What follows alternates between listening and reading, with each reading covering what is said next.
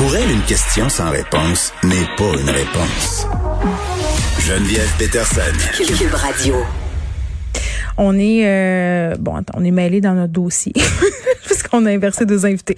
OK. Euh, on se parle de ce rapport euh, de l'enquête indépendante sur la manière dont les plaintes relatives à l'ancien prêtre Brian Boucher euh, dévoilées par l'Église catholique. Puis ça, je veux le préciser là quand même, c'est très important. C'est un rapport indépendant qui a été fait par un juge retraité euh, de la Cour supérieure du Québec. Ça a été dévoilé aujourd'hui à Montréal et c'est fait à partir de centaines de documents et d'entrevues avec plus de 60 témoins.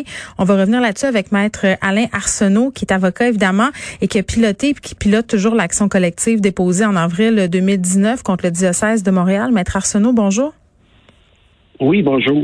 Bon, euh, à première vue, ce rapport-là qui vient tout juste euh, de sortir, il n'épargne pas euh, l'Église, il n'épargne pas ses manquements, la culture du silence dans l'affaire de Brian Boucher. Est-ce que vous trouvez que le rapport va assez loin? Ce que j'ai pu voir jusqu'à maintenant, je trouve que c'est un rapport assez complet qui fait état de, je, dirais, euh, l'irresponsabilité, à tout le moins avant euh, Monseigneur Christian Lépine, de l'Église de Montréal, qui a permis, en toute connaissance de cause, euh, avec une volonté de, de pouvoir, mm. qu'il préférait protéger des abuseurs physiques, psychologiques ou sexuels, d'enfants, d'adultes, par des religieux. ça, c'est, je pense, à partir d'un cas, la démonstration évidente de ce fait. Et, c'est la première fois qu'une église au Québec le fait et c'est tout à l'honneur du diocèse de Montréal. Mais, ben, euh, il, y en a combien d'autres? Ça, c'est d'autres questions. Oui. Puis un élément euh, qui ressort notamment cette espèce de, culture euh, du silence systémique, systématique aussi. dans le cas de, du prêtre Boucher, on y avait des rumeurs quand même euh, depuis très très longtemps. Il aurait entretenu des relations euh, avec des garçons de 18-19 ans. Il avait même été envoyé à un certain moment en évaluation euh, psychologique, une évaluation qui a mené à écarter tout soupçon qui puisse être un abuseur d'enfants. Moi, j'ai de la misère à me rentrer ça dans la tête qu'on ait autant de signaux et que l'Église balayée du revers de la main ait voulu en quelque sorte peut-être cacher même les propensions de cet homme-là, les propensions pédophiles parce qu'il a agressé sexuellement après des ados des jeunes adolescents. Oui, effectivement. Cette culture du silence, cette culture de je ne veux pas voir, cette culture de la disparition de la preuve, parce que dans le rapport, on fait état qu'il y a eu des vols de documents à l'intérieur de l'archevêché, donc il y a des gens qui protégeaient des gens hmm. par des vols, puis pas des vols anodins, aller voler des choses importantes, les documents secrets de cette nature-là. Ben, c'est ça la réalité de, l'Église au Québec, des églises au Québec, des congrégations religieuses. C'est ça la réalité. On a laissé aller les choses parce qu'on voulait protéger soit des amis, soit parce qu'on était peut-être impliqué soi-même dans des situations semblables, hmm. soit qu'on voulait protéger l'image. Mais en bout de piste, c'est combien de victimes, combien d'agresseurs, puis combien de victimes? Combien de milliers de victimes chaque organisation religieuse au Québec euh, n'a pas protégé. c'est ça qui est, fondamentalement le problème. Et ça, on le sait à partir maintenant d'un cas dans un diocèse. Mais dans tous les diocèses, il y a eu des cas semblables. Dans toutes les congrégations, il y a eu des cas semblables. Et la question, c'est qu'à un certain moment donné, étant donné qu'on a voulu faire disparaître, qu'il y a eu des vols pour faire disparaître, la question, c'est est-ce qu'il n'est pas temps, comme l'Australie, comme l'Irlande, comme la Belgique, comme euh, l'Allemagne, de faire une commission d'enquête? Et je vous dirais qu'il faut tellement la faire rapidement pour qu'on puisse saisir tous les documents en question. Et moi, j'aimerais à tout le moins à court terme que euh, euh, les organisations religieuses s'engagent à faire les dévoilements semblables, à mettre les documents accessibles et de non pas de tenter de les envoyer euh, à l'extérieur du pays comme ça a été fait à Montréal. Oui, mais c'est ça qui est important. Quand même, euh, Maître Arsenault, vous en conviendrez, là, on a en ce moment un pape qui semble plus ouvert à reconnaître euh, la problématique de l'Église par rapport aux agressions sexuelles, la culture du silence aussi, là, rendu euh, public les dossiers justement des victimes d'agressions sexuelles de l'Église. Je pense qu'on est dans une certaine prise de conscience par rapport à l'Église, mais est-ce que c'est vraiment réel? Est-ce que ces vont être tablettés? Il y a une partie de moi, puis peut-être que je suis cynique, qui peut pas s'empêcher de penser que l'Église fait ça en ce moment parce qu'elle n'a pas le choix, parce qu'elle est sur la sellette. Elle doit se montrer transparente. Elle doit se montrer transparente, d'où l'importance d'une commission d'enquête qui, elle, peut aller chercher tous ces documents-là. C'est ça qui est important. Hmm. Tous ces documents-là, dans les procédures judiciaires, c'est la bataille pour avoir, dans les recours collectifs, pour avoir ce, type de documents, ce type d'informations. C'est la guerre en plus finir. Il y a des avocats qui nous ont dit jamais de la vie. Jamais vous allez avoir ça. Là, on l'a dans un dossier, mais il faut aller chercher dans tous les dossiers. Parce qu'oubliez pas, là, lorsqu'on regarde le nombre de victimes que ça fait, ben, c'est la société qui paye en soins de santé pour ces personnes-là. C'est pas les organisations religieuses. Donc, le gouvernement a intérêt à euh, mettre sur pied une commission d'enquête pour pouvoir faire, comme dans le cas des compagnies de tabac, d'aller chercher l'argent en soins de santé qui ont été euh, obligés de débourser aux centaines de milliers de victimes. Pas juste dans les congrégations religieuses, pas hmm. juste dans les diocèses, mais aussi dans les congrégations et les diocèses. C'est ça qui est important. Ben, D'aller chercher.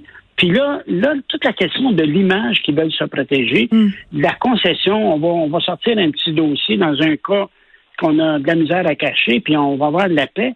Une commission d'enquête, ils n'auront pas la paix. Ben, une commission d'enquête sur tous les diocèses euh, du Québec? Ben oui. Toutes les congrégations religieuses et toutes les diocèses du Québec. Et là, ça va donner, prendre conscience de la situation. Ça va donner la possibilité aux victimes de guérir. Ça va faire partie d'un processus de guérison et un processus d'indemnisation. Oui. L'indemnisation, je, pense aussi pour les frais de santé que le gouvernement a payés. Combien de personnes, moi, que j'ai comme client, puis j'en ai des centaines, hmm. ils ont eu une vie de misère. Ils ont été itinérants. Ils ont fait de la consommation à outrance de drogue, d'alcool. Ils ont été suivis en thérapie. Ils ont, ils ont, ils ont rencontré des médecins pour se faire doper dans des médicaments pour geler toutes leurs émotions, toutes leurs souffrances. Ça a coûté des sous. Dans un autre co-collectif, il y a eu un montant d'argent qui avait été prévu pour être euh, pour rembourser la régie d'assurance maladie du Québec. Hmm. Pourquoi on ne le ferait pas pour toutes les congrégations, tous les diocèses? et moi, je pense que avec la position de Monseigneur Lépine à Montréal, c'est le premier qui commence à dire on est prêt à, à se rendre là. Mettons les affaires sur la table. Comme ça, on va voir les erreurs du passé, les erreurs monstrueuses du passé, puis on va être capable de repartir sur d'autres pieds. Peut-être qu'ils pourront profiter de l'occasion de régler au, passage euh, des questions de la place des femmes euh, dans les dans les organisations religieuses, euh, toute la question de l'avortement, de l'homosexualité, le rejet, etc. Ça va peut-être contribuer à faire un renouveau de l'Église. Et vous avez raison de parler du pape François. Je pense qu'il y a une certaine ouverture faudrait juste que son ouverture euh, euh, au Québec, euh, mais au Québec entier. Oui, puis que ce soit la fin de la culture du secret, parce qu'un important passage du rapport, en tout cas, puis personne va être surpris de ça, là, c'est quand on parle d'une absence d'imputabilité des personnes qui ont été impliquées dans l'éducation, la formation et la carrière de ce prêtre-là. Tu tout le monde se renvoyait la balle, personne se chargeait jamais des plaintes reçues. Ça, c'est dans le cas de M. Boucher, mais on l'a vu dans d'autres cas aussi, là, où justement, on envoyait des des prêtres en campagne, on les ramenait, tout le monde s'échangeait à patate chaude. Là. Ah ben, on, a eu des cas, nous, euh, euh, où, la prêtre a, fait 40 victimes de connus. Ça, ça veut dire normalement 10 fois plus. Puis on a envoyé 2-3 ans en Afrique. Hein?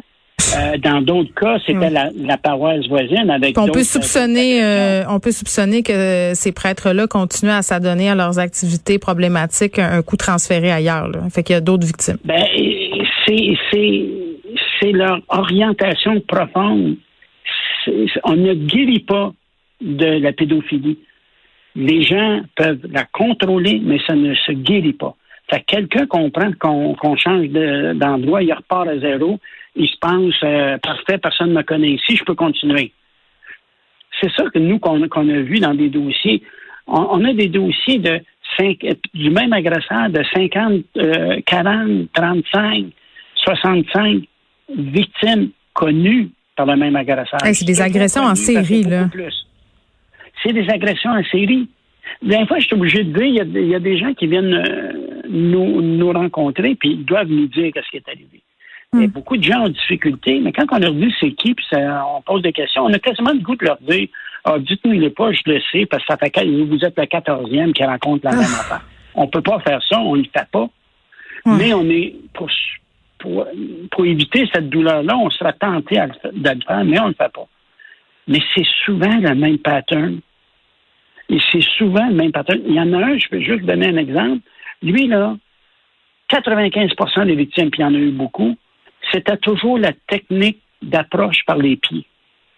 Ah, tu sais, tu as peut-être mal aux pieds, je vais te masser les pieds. Puis il montait, puis il montait, puis il montait. Mais puis il y a des gens qui sont au courant de ça. Ça se sait. Dans un autre dossier, il y a, un prêtre qui vient témoigner sous serment, puis on lui dit Êtes-vous surpris que tel prêtre euh, ait des accusations euh, semblables? Hmm. Hésite, hésite, hésite, hésite, puis il dit non, je suis pas surpris. Pourquoi? Ben, entre nous, ça se parlait. Et c'était un responsable d'une congrégation religieuse. Ah, entre nous, euh, ça se parlait. Ah, c'est-tu mis dans un procès verbal? Ben voyons donc, on n'a jamais mis ça dans un procès verbal.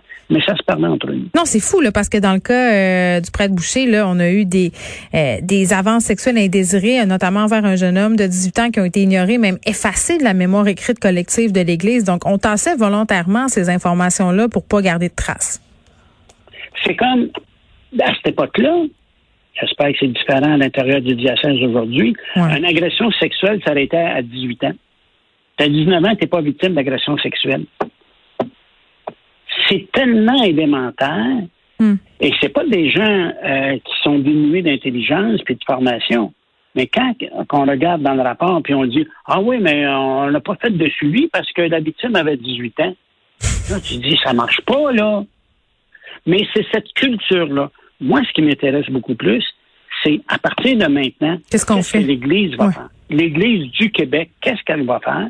Puis qu'est-ce que le gouvernement du Québec va faire aussi? Hein? On le sait, là. Un homme sur six, une femme sur trois, pas tous par des pareils, ont été victimes d'agression. C'est 2 millions de population au Québec. 2 millions de personnes, nous sommes 8 millions, point 4. Ça commence à faire du monde. Il y en a beaucoup, c'est des organisations religieuses, surtout chez euh, des hommes, c'est-à-dire lorsqu'ils étaient garçons, hmm. âge moyen euh, lorsqu'elles sont victimes d'agression, c'est 13 ans. Vous pouvez imaginer le long, long, long parcours du style de la vie de ces personnes-là. Il y a des gens qui ont arrêté de parler, de, de voir leur famille. Ils ne voulaient pas, ils n'étaient pas capables de parler de ça. Ils se sont isolés de leur famille. Ils sont devenus itinérants. Ça a donné des vies gâchées. Est-ce que vous avez. Les pots cassés sont récupérés par le gouvernement? Ben, c'est ça qu'il faut qu'on fasse état, puis qu'on surveille. Moi, je trouve que ce qu'il faut faire, c'est de surveiller les organisations religieuses. Oui, ben euh, effectivement, puis les, quasiment les mettre sous, euh, sous tutelle, c'est ce que je comprends. Euh, Maître Alain Arsenault, merci. Maître Arsenault qui pilote l'action collective déposée en avril 2019 contre le diocèse euh, de Montréal. On lui parlait par rapport à ce rapport de l'enquête indépendante sur la manière dont les plaintes relatives à l'ancien prêtre Brian Boucher a été dévoilées par l'Église catholique à Montréal aujourd'hui.